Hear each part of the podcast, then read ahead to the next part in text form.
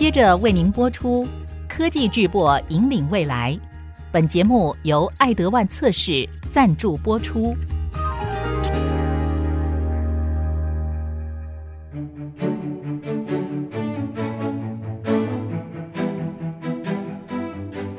聚焦全球自动化测试设备，领航科技大未来。欢迎收听《科技巨擘引领未来》。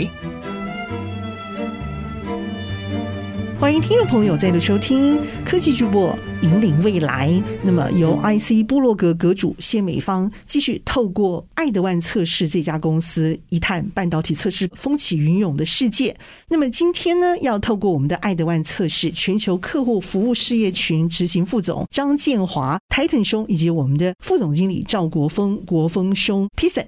共同一探 IC 测试平台的领头羊这块领域。首先欢迎的是我们的 Titan 兄，建华兄，好久不见，你好。谢谢你啊，美芳姐，还有听众朋友们，大家好，我是建华，很高兴又来呃有机会跟您 talk 一下。太好了，从我们的五峰坚石下来，那果真是仙气十足啊，太好了。那么再来是我们的国风兄，欢迎 Pison。美芳姐，各位听众朋友，大家好，我是 Pison。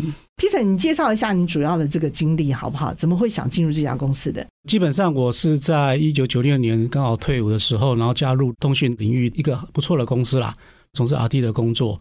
那因为发觉那个领域里面呃有一些东西有一些局限性，就决定转换跑道。那后来因缘际会就到了爱德安测试。爱德万测试这一家公司哦，我记得没错的话，在测试平台这个部分占有很大的一块领域哦。所以当初哦，我会吸引像你这样子的一个 RD 背景优秀的人员一起到爱德万测试这家公司来。我相信跟爱德万测试背后的这个运作策略有很重要的一个关系。据我所知的是，你们在第二个十年的时候，在 LCD Driver IC 这一块，你们就占下了一个很重要的一个领头羊的一个 leader 的一个位置哦。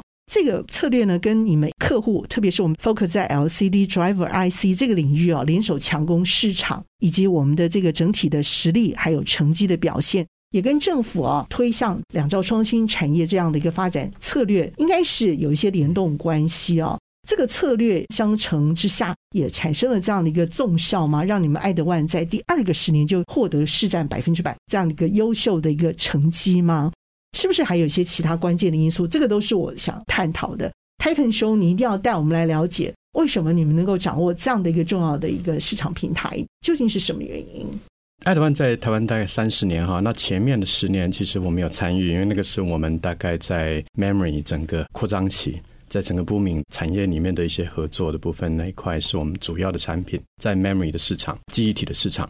那我前面的十年其实我没有参与，因为我在西门子还有吉伦伯格工作过。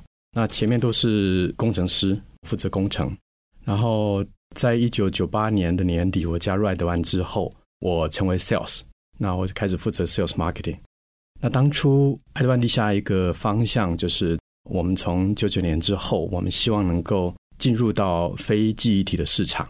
那在爱德曼，其实，在台湾以外，其实我们有不少的产品，在 SOC 啊，在驱动 IC 这个部分，我们有不少的产品。可是，在台湾，我们是九九年才开始投入，然后刚好政府在九八年的时候有推这个两兆双星啊，然后平面显示器是一个很重要的一个产业。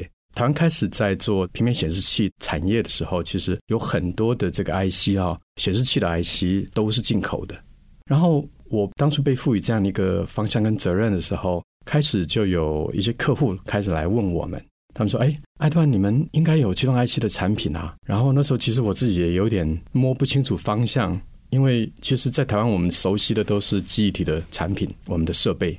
那那时候客户就开始 trigger 了我这样的一个动机跟想法，是说：“哎，其实应该把我们在日本这个很优良的一些产品，那能够介绍到台湾来。”可是我发现，我们当初在这个部分的形象、哈知名度，还有我们资源的准备，其实当初都不够的，非常缺乏。那当初很很好玩的是，我开始去找这个园区的厂商名册，然后我就一家一家的打电话去询问，到底是谁有在哪一家客户呢？有在做这个部分的产品，就是驱动 IC 哈。因为平面显示器在台湾的一个扩展的话，还有陆续的投资，它必须做到在地的一个 sourcing，就是半导体 IC 在驱动 IC 这个部分在在地化的一个需求。那当初在全球的产业里面，其实当初的日本产业像 NEC 啊、Toshiba、TI，TI 是美国的哈，那当然还有一些韩厂、韩国厂商，他们在市场上的市占率非常高。所以当初我们就开始跟一些客户就开始做这一块的讨论，他们的 IC 的一些验证，因为驱动 IC 它必须做到高压哈，还有它的这个拼数，就是它的那个机角数，当初要大概差不多在三百八十四拼以上嘛。那很少会有这样的一个测试机台可以提供。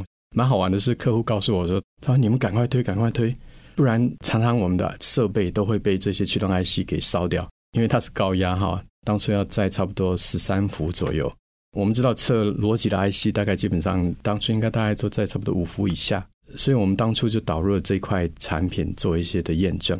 那所以它其实几乎是驱动 IC 的一个专用机啦。那当初我们也很多学习，比方说像当初的灰阶啊、Grayscale，客户讲的，我们还得去了解到底是什么，因为对我们来讲都不懂，所以跟着客户学，然后跟着日本的同仁学。那当初我还带着团队去了美国，去 Cirrus Logic。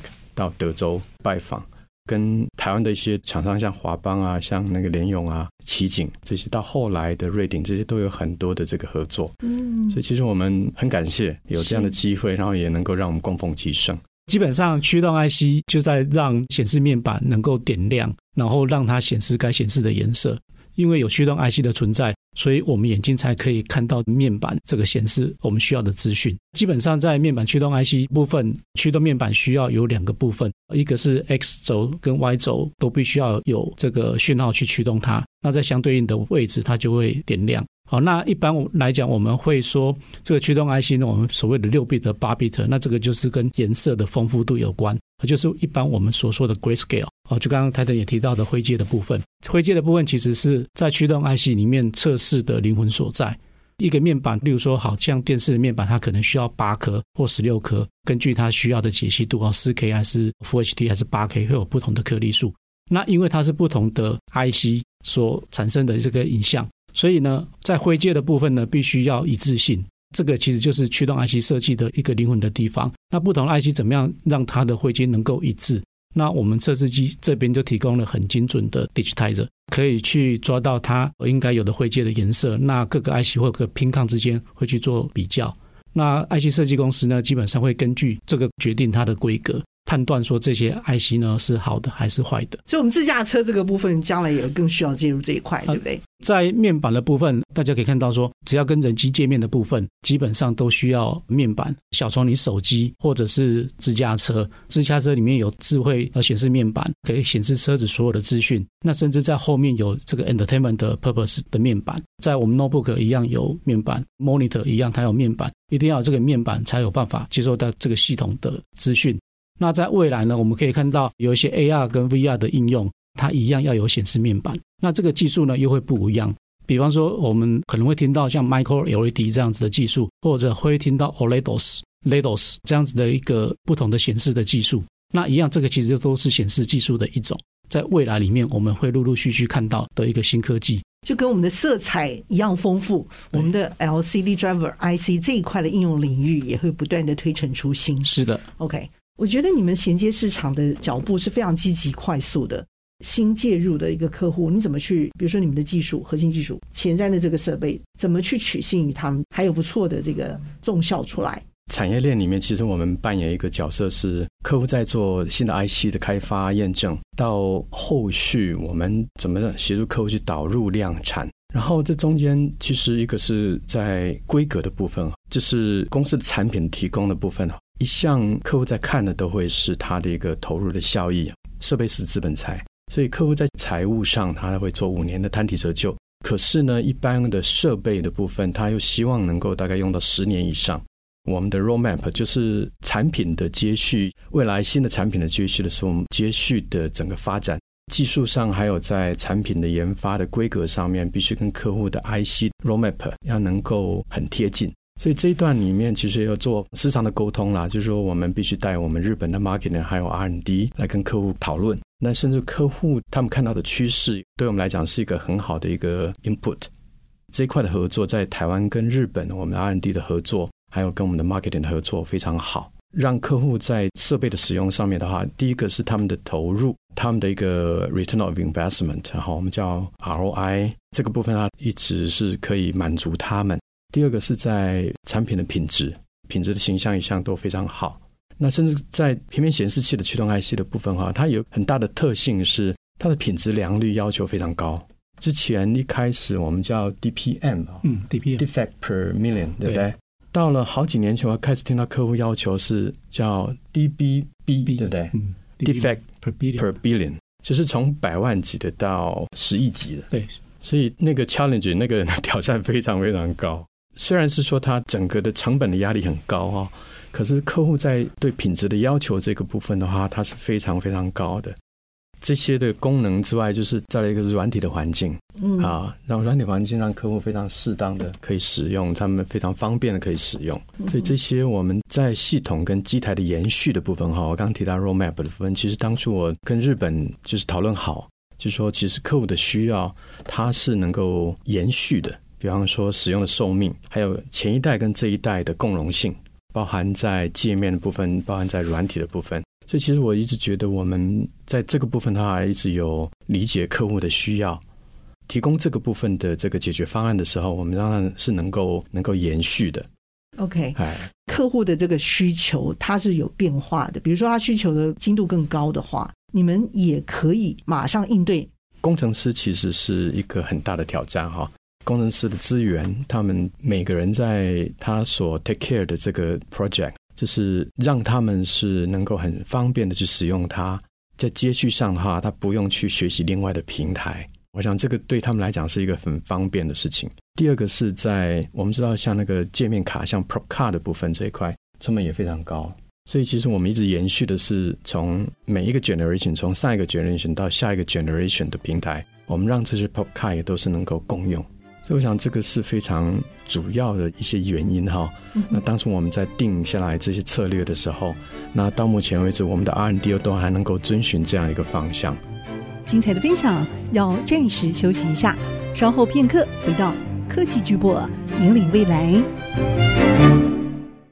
欢迎您再度回到科技巨擘引领未来，继续透过爱德万测试这家公司一探半导体测试风起云涌的世界。我觉得你们可以在每一个环节关卡上都能够让这个技术衔接到跟客户的需求是无缝接轨的。可不可以用一些比较实际的案例，比如说在这十年之间，包括 T 三三四七、T 六五 XS，甚至 ND 一二三，可以用这个实际的案例来讲。然后待会儿就请你谈 ND 一二三四，从研发的角度来看这个事情怎么去 match 的，不断的协调沟通，不断的调整，最后出来的就是客户要的。从这个技术背景的这个核心的角度来看，这件事情怎么达到的？嗯嗯这二十年来，这样从我们开始二十多年了嘛，好，然后再开创这个我们在非记忆体的市场。我要很感谢的一件事情，其实就是信赖跟信任。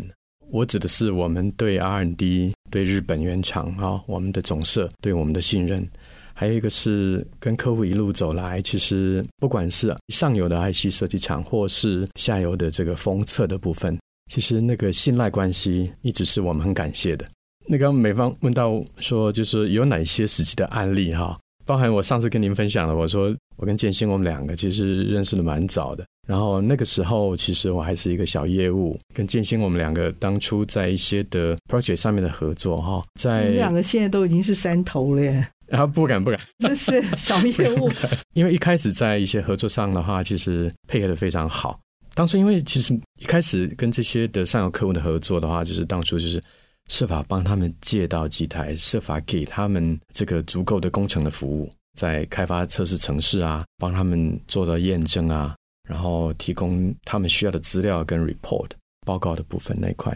那当然，这里面的话还有很多会是从 IC 验证完之后要导入量产的时候，就是它到哪里生产，然后有多少的机台他们可以使用，算到产出的部分的话，它必须是一个一条边的一个产业规划，整个供应链的规划。所以从 IC 设计厂他们开始使用之后，到后续怎么去跟测试厂讨论，怎么去支持上游客户他们的需要，那个又是另外一个门槛。比方说联勇他们当初问到我说：“好，非常谢谢爱德万有这样的一个机台，我们可以开始用在我们的 project 上面。可是我需要放量，当我的量需要放大到某一个程度的时候，我到哪里去生产呢？OK，这个就是一个大问题了。所以测试厂他会考量的事情是，我投资这些设备的话，我怎么样让这个使用率可以拉高？第二个是相对的生产的良率啊，然后包含未来客户是不是长期使用，这些都会是他们考量的点。所以这个又到了另外一个情境，是怎么去跟这个测试厂结合，然后去给他们一个比较长期的一个可能性。所以这个时候还得再导进可能在日本的一些的产业，他们的外包外移。所以除了台湾的客户，他们上游 IC 设厂的一个放量之外，第二个是日本的一些产业外包的这个导入。那这个会让下游的这个封测厂。比较有意愿的去投资，而且是愿意比较用量来看这个事情。所以当初我们在这块的话，其实是经过了大概有两三年的时间。不过在这中间碰到一件事情，是我们在七三一五当初的一个我们叫 discontinue 哈，因为它一些主要的里面的一些的元件，我们在 Tesla 里面使用的时候，我们的供应商告诉我们，他们要停止那个部分的生产，所以我们遇到一个很大的瓶颈。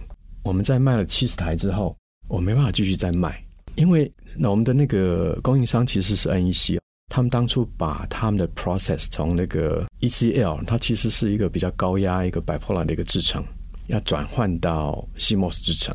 可是那个部分的元件供应的话，他们把厂停掉之后，我们就拿不到任何的 component，变零，会变零。客户选用我们设备之后，其实它是一个很大的一个风险，他没办法继续的。这是我第一次感觉到非常非常对不起客户。对我而言，当初我一直觉得这个是我个人的一个 credit 哈，我信用度的问题，也是公司的信用度的问题。这是我第一次想要第四层，因为我觉得我没办法没办法面对客户。那后来发生什么事情了？后来我自己还是决定把这个事情给做完哈。所以你被留下来了，对不对？被说服、被留下来、被说服的原因，是因为我的团队我必须顾着。OK，当初的我们的业务、我们的工程师，我都得顾着他们。所以当初我为了这个事情，我跑了日本好几趟，然后去跟我们的 R&D 沟通，跟我们的 Marketing 沟通。我问他们什么时候能有最新的，就是下一代的产品出来。那他们跟我说大概要一年半，然后。他们告诉了我很多，就是说包含软体的更新，包含说硬体的更新啊，还有这个部分会是去符合到客户未来在他的 IC 的 roadmap 的需要，包含一些在 interface 那块的一个 change 哈，device interface 的 change。所以在这块里面我看到一些希望，然后可是现有的问题怎么解决呢？所以那时候我就说服客户，对，我必须说服客户，而且给可以给客户一个怎么讲？虽然不是满意，可是是可接受的一个做法。所以当初我跟客户谈，我说你们在一年半内会会有什么样的瓶颈，会碰到什么样的问题。所以当初在这个部分，我们做了很多的一些在工程上协助客户去转，把它转到可能的一个应用的部分。比方说，把测试时间的缩短啊，然后让客户有七十台，可是他本来他可以测七十台的量，我们把测试时间缩短之后，让他可以做到大概一百多台。哦那在这一块里面有做了很多的事情。第二个是，也持续的去跟客户做一些在 roadmap 上面的对应，未来在三年到五年内那个 roadmap 这个部分的对应，然后让我们的 R&D 他们在开发的时候是可以完全符合客户的需要的。那这个部分又得在跟我们的台湾的团队呢，目标就已经不是在卖设备了，而是是怎么解决客户的问题。还有跟客户去对应，就是说未来它的趋势，整个产业 IC 的发展趋势的部分，那让我们的产品 roadmap 做一个很好的结合，不断的去跟客户沟通这样的事情。结果后来呢？后来在扭转了一年半两年后啊，我觉得这是一个契机啦，也是一个机会的配合。那当然是客户愿意再给我们机会，然后后面再跟客户谈到我们新的产品的时候，这个就是所谓的 ND One 哈，ND One 就出来了。我们在 ND One 出来的时候，必须让客户觉得说，实际上呢，让他们感受到说，ND One 是一个很好的平台。所以，一个在衔接上让客户去使用我们的 ND One 的时候，他会看到一些效能，不管是在测试的良率啊，然后产出啊，这个效率的部分，包含在软体环境，又让他们可以很方便的去开发这个 IC 的测试程式。其实他们看到真正有这样的一个效果出来的时候，生产的时候到哪里去呢？还没有测试厂愿意买啊。那当初我们把它停掉之后，他们一定有很多的疑虑的。我们停到前一代的七三一五没办法交机的时候，几乎基本上对客户那个疑虑是存在的。所以当初客户也问我一个问题：你七三一五之前停掉有这样的一个不好的影响，那你 ND One 出来啊，我们确认它是一个好的机台，可是你怎么告诉你怎么确认跟保证未来你的产能和交期，还有延续机台的软体硬体的这个延续性是没有问题的？所以这是一个大哉问。这是一个大家问。如果说这些东西我们做不到这个承诺的话，客户基本上是不会买单的。那我很感谢客户愿意给我们爱德万这样一个机会，我们可以再回来再谈这些事情。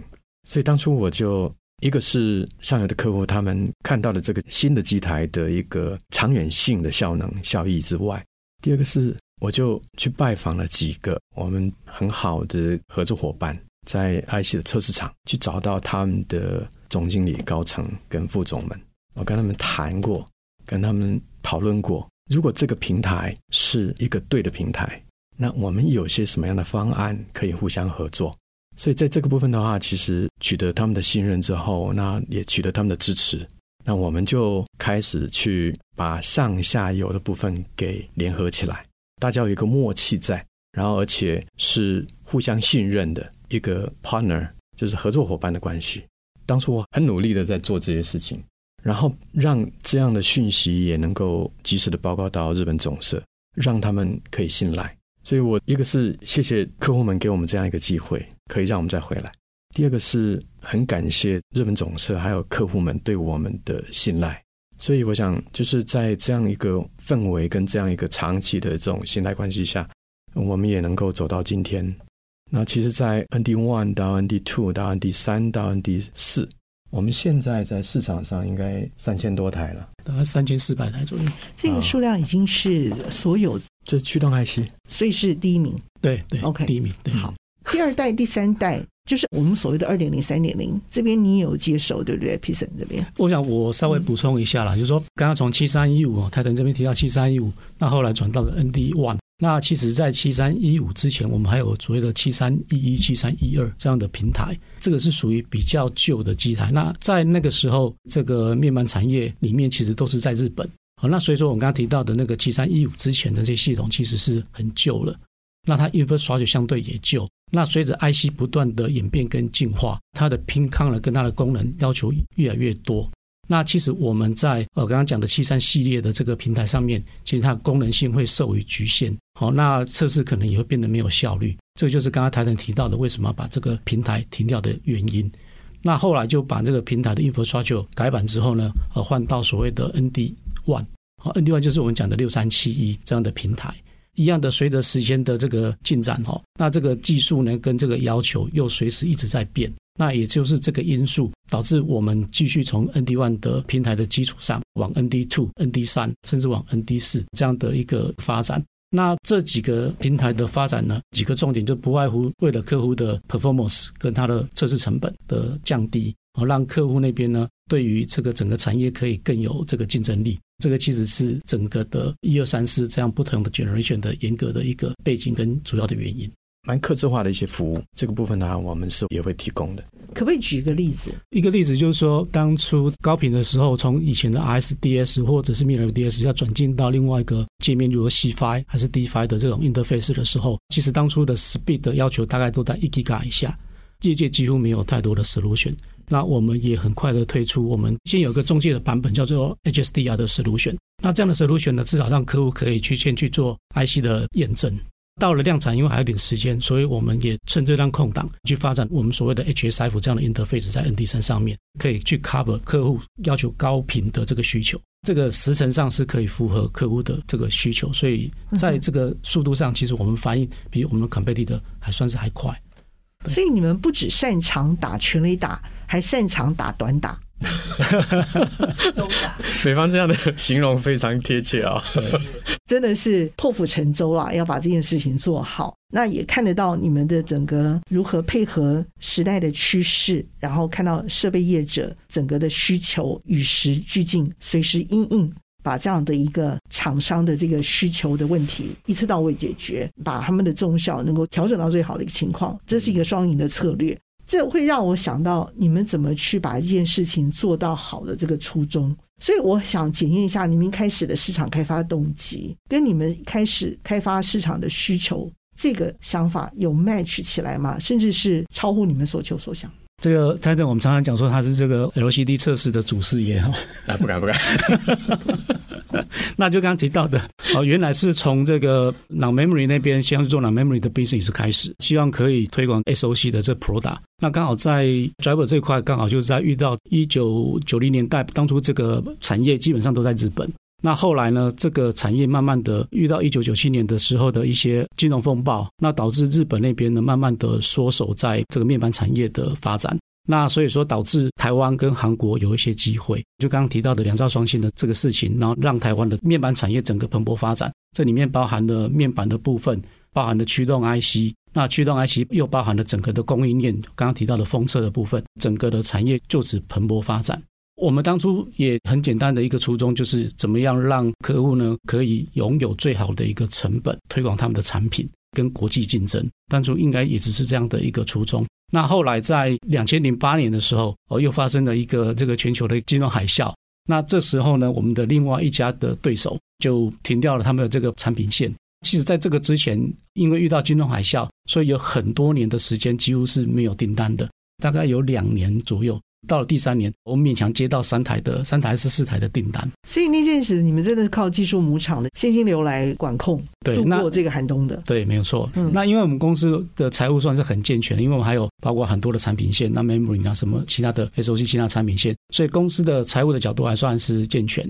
也很多人在这个时候也提到说，哎，这个产品线还值不值得留着？我还值不值得留着？那时候他们这样问我的时候，我只跟他讲说，我觉得应该还要留下来，因为这个面板 display 产业应该还会持续。那可能现在只是休息。那就刚提到的，另外我们家的这个对手，他就刚好在这个时候决定停掉这个产品线，所以这个时候对我们公司来讲又多了一份责任，因为很多的客户就跟我们讲啊，现在只剩下你们了，你们不可以再停掉。这就是我觉得你们厉害的地方，就是不断的乘风破浪，一直前进。精彩的分享要暂时休息一下，稍后片刻回到科技巨擘引领未来。欢迎您再度回到科技巨擘引领未来，继续透过爱德万测试这家公司一探半导体测试风起云涌的世界。这就是我觉得你们厉害的地方，就是不断的乘风破浪，一直前进。哎。当初就是真的就是差点就是离职成功哦。台湾是其实人才市场哈，来来去去，中间也不是很多机会。这个过程当中，其实我们很感谢的一个事情是，我们有起有落的，在产业里面的话碰到了一些困境嘛，不管是整个市场的因素，或是是说我们自己的问题。可是在这里面的话，我觉得人才库是一个很重要的事情。我们从开始零开始，那刚刚 Peterson 开玩笑说。我是我们公司里面这个驱动 IC 这个事业主事业哈，我我不敢讲主事业，最起码在台湾是了。那从那个一开始去推这个部分的产品到这个市场，一个契机是市场的需要嘛，台湾的两兆双星，对不对？那到后来我们的同仁的整个的合作和跟客户的这个长期的关系的建立，不乏我们的蛮优秀的同仁，他其实离开公司。那我们始终有一个概念是这样的：只要同仁离开，是有更好的事业的前景。然后不是因为公司的推力让他离开的，不是因为公司的环境，或者是是我们这边同仁处不好啊，老板不善待员工啊。然后如果不是因为这些原因，在过去大家相处都非常好，他离开的时候，其实我们会认为他是一个力量的延伸。所以，我们过去的很多同仁，其实现在散在了业界很多的客户那边。那我们另外第二个是，也不是是说都是我们的同仁出去之后，然后他们在其他公司有很好的发展，我指的是有些客户他们没有到我们公司待过的，可是因为我们跟他们的合作，让他们非常的信赖，所以那个长期的信赖关系也是目前我们非常非常感谢，而且是我们到目前为止还能够维持一个很好的一个市场的份额。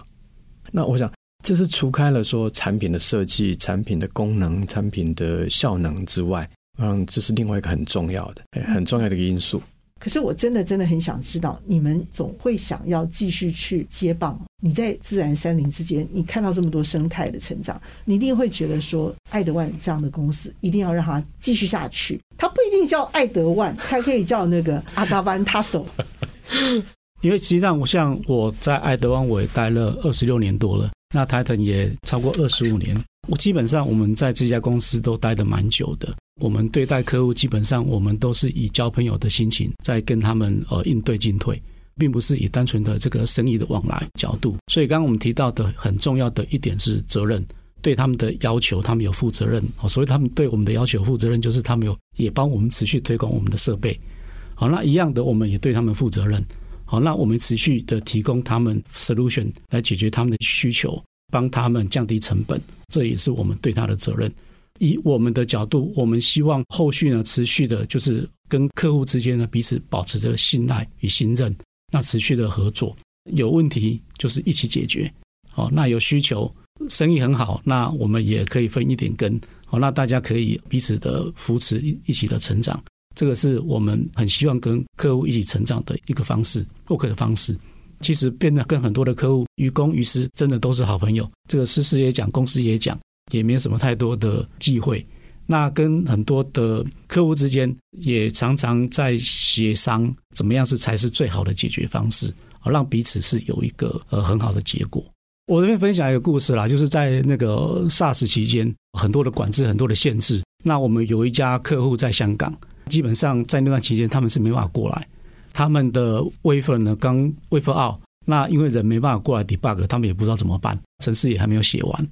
当初他们用最多的是我们 Compendy 的 PlayPhone，我们 Sales 这边刚好 convince 他们可以转到我们 PlayPhone 来，他们也不会写，这时候怎么办？他们只是一直的也很客气的发一些问题，说他们该怎么做，这个程式应该怎么写，可以怎么 debug。我们的人基本上就很热心，跟他们要了很多的 confidential 的资讯，基本上那些 confidential 资讯没有 NDA 是不可以给的，也基于信任跟需要。他们把所有的资讯几乎都丢给我们了，我就跟我的工程师基本上就守在测试机前面，大概有一两个礼拜的时间吧，很努力的帮他们去做 debug。有一些很 confidential 的资讯，其实我们之前也没有接触过。好，那我们也是边学边看，边跟客户讨论，常常做到半夜，把这个测试的结果在半夜整理完之后，再送回去给我们的客户。那他们后来呢？经过一两周之后呢，这个顺利的 release 让他们 mass production，他们也很感谢我们。所以当这个 SARS 管制解除之后，他们这个执行董事层级的亲自跑过来跟我们说谢谢。当然这是一个他们对我们表现，我们帮他的这个谢意啦。啊，当然更直接的是，我们帮他完成一个 project，他就帮我们拽了一二十台的 order，所以就等于是一个很互蒙其利的一个结果了。哎，对他们来讲，他们可以顺利拿到生意。对我们来讲，我们也顺利的拿到生意，这是一个 win-win 的这个 solution 的一个结果。对，是找到一个战略很强的朋友，好朋友，对不对？对对。嗯、那其实这种例子还蛮多的啦。有时候我们工程师在对客户做 service 的时候，有一些加班的情形，然后问问他说：“那、啊、你们为什么要加班？不是这件事情该就已经解决了吗？”工程师就回复我说：“对啊，他本来预计的问题早就解决了，但是他看到另外一家公司的工程师很可怜，一直在 debug。”那一直吊在那边很久了，也不知道怎么办。那他就很热心的过去帮他解决问题。透过这样的方式，其实我们的工程师也跟我们的客户之间建立了很好的这个友谊的关系。难怪是那个 IC 测试平台的领头羊。其实这样的例子蛮多的啦。这样公司氛围其实还蛮令人羡慕的。Titan 你自己本身也是一个令人羡慕、向往的人。好，你的生活、你的物资条件，我觉得也是很多人会去羡慕的。原来您是这个山林的志工啊，我环保志工，对不对？带领大家去更加的去认识我们这块土地。Donate 您的想法，还有您的物资、金钱，对不对？在这方面，不只有 Donate 您本人而已。他要种的那个水蜜桃品质多优良，他直接就是做公益。但是甜不甜啊？好吃哈、哦！五月份就产出了，我欢迎美芳姐来我那儿尝尝。我每次这样问的时候，我都觉得人家一定知道我在想什么，但是我实际上没有这样想。我是说真的，我只是想知道那个品质是不是跟爱德万一样好而已。你真的不要把我放在心上。那你可以多种一点其他水果吗？因为我觉得你种什么应该都是很甜啊。去年大概套一万粒了，我的良率大概是一半，爱德万的良率非常好。有幸刚好是什么？是我开始会做这些事哈。一个是因为我在荒野保护协会，我是新竹的二期的解说员，这好早好早以前了。那我有一段时间很积极的参与，到后来在我也协助荒野基金会徐仁秀老师他的一些的活动。创办人，嗯，对对对。然后疫情三年中间哈，到现在为止应该四年了嘛。不像以前那样子，我需要常常出国，然后要隔离嘛。我想最好的时间、最好的地方就是，我就待在我的山上。在之前，就是我只是种个差不多有四五棵桃树，那我自己吃，自己送朋友够了。从疫情的第一年，我心里在想，那你朋友也太多了吧？要送掉五千棵哎，我的天！我用的是捐助做公益啦，不是免费的送。当朋友或客户他们愿意赞助的时候。他们才会吃到你的特制的水蜜桃。呃，对对对。OK，其实我来那边，除了我自己平常有空我就去做这些农务之外，嗯，还有像知名的大学的院长、教授，还有医生，都我的朋友。然后还有客户的总经理、副总到我那儿去，他们会去那里帮忙。他们有时候就是一日或者两日，然后不定期的这样来帮忙。所以我在开玩笑，我说我的桃子很贵，因为基本上用小时数用奥利瑞来算的话，这些人的工时大概都很高。一只手呢养你水蜜桃，一只手呢还另外要养金元，真的是养活着多少家人。对对对，所以其实我鼓励他们呐、啊，就是请他们帮忙以外，我也会把这个桃子公益收入的部分做很完整的一个报告，然后捐助到哪些单位去，比方说环境保育的单位。急难救助弱势团体、偏乡儿童，还有流浪动物这个部分的照顾，虽然金额不高哈，我是在想说，我能不能在我有限的时间里面，然后在我的土地上，是靠我自己双手，还有我的朋友们做出来的事情，而不是是从我的收入、从我的奖金里面，我就捐一笔钱出去。我觉得那个意义不一样，我实际的去做它，去体会那个的过程，所以我持续这四年在做这样的事情。我觉得它其实是一种感染，也是一种影响。所以以前我没有卖同事的，第四年了我才把它拿出来，因为不少同事在问我，他说：“太太，我可以跟你买吗？”我说：“我不卖的。”他说：“那我们可以捐啊。”我是觉得其实我不希望它是一个对价关系，而是是鼓励做公益的一种概念来做它。我很 enjoy 一下。对，我觉得你做的水蜜桃跟人家不太一样，前面要加个“公益”这个字，有人情味的这个水蜜桃真的是非常不简单。你真的好忙哦。其实就是忙不敢说啦，我只是说，就是用闲暇的时间，假日啊，或是适当一天当中，我可能我早起，然后在开会前我就做它，然后还是是下了班开完会之后有空，我就换短裤穿雨鞋就下去做了。不只是去认识这块土地的美好，更透过这样的一个培育捐书，送给了更多有需要的人。我觉得这里头有公益，有爱心，更有满满的智慧。你还有其他开展农场的计划吗？因为我觉得还可以培育更多 CEO 才对。好，我开玩笑，你有其他的计划吗？我我其实，在爱德曼这段时间里面，其实我学到一件事情，是一个企业的责任，对员工、对公司的股东、对客户，还有包含我们的供应商。那在这个部分的话，其实必须让公司是有盈余、有获利的。那在产业链里面有贡献。获利的话，员工的生活、员工的的成就感就会好一些。可是，在工作之外，我们还能做些什么？在未来，我们对爱德万的期待，我对同仁还有对爱德万这家公司的期待，那该做些什么事？因为爱德万一直是一个不错的公司，然后我在这边工作二十五年，然后让我的生活是很稳定的，算过得不错。对同仁的部分，我们希望它是一个很好的工作环境。并不在于说薪资给的多少，奖金给的多少，而是是它是一个在这边大家会感恩跟同仁的共处，跟老板们的共处，跟客户的共处，所以它会是一个环境，是我们想创造的。我们在英文我们叫做 the best place to work，就是一个很好的地方，我们愿意在这边工作。那这个部分文化就很重要了。所以这几年我们一直在推一个文化的转型。第一个是先去找出来我们的核心文化是什么。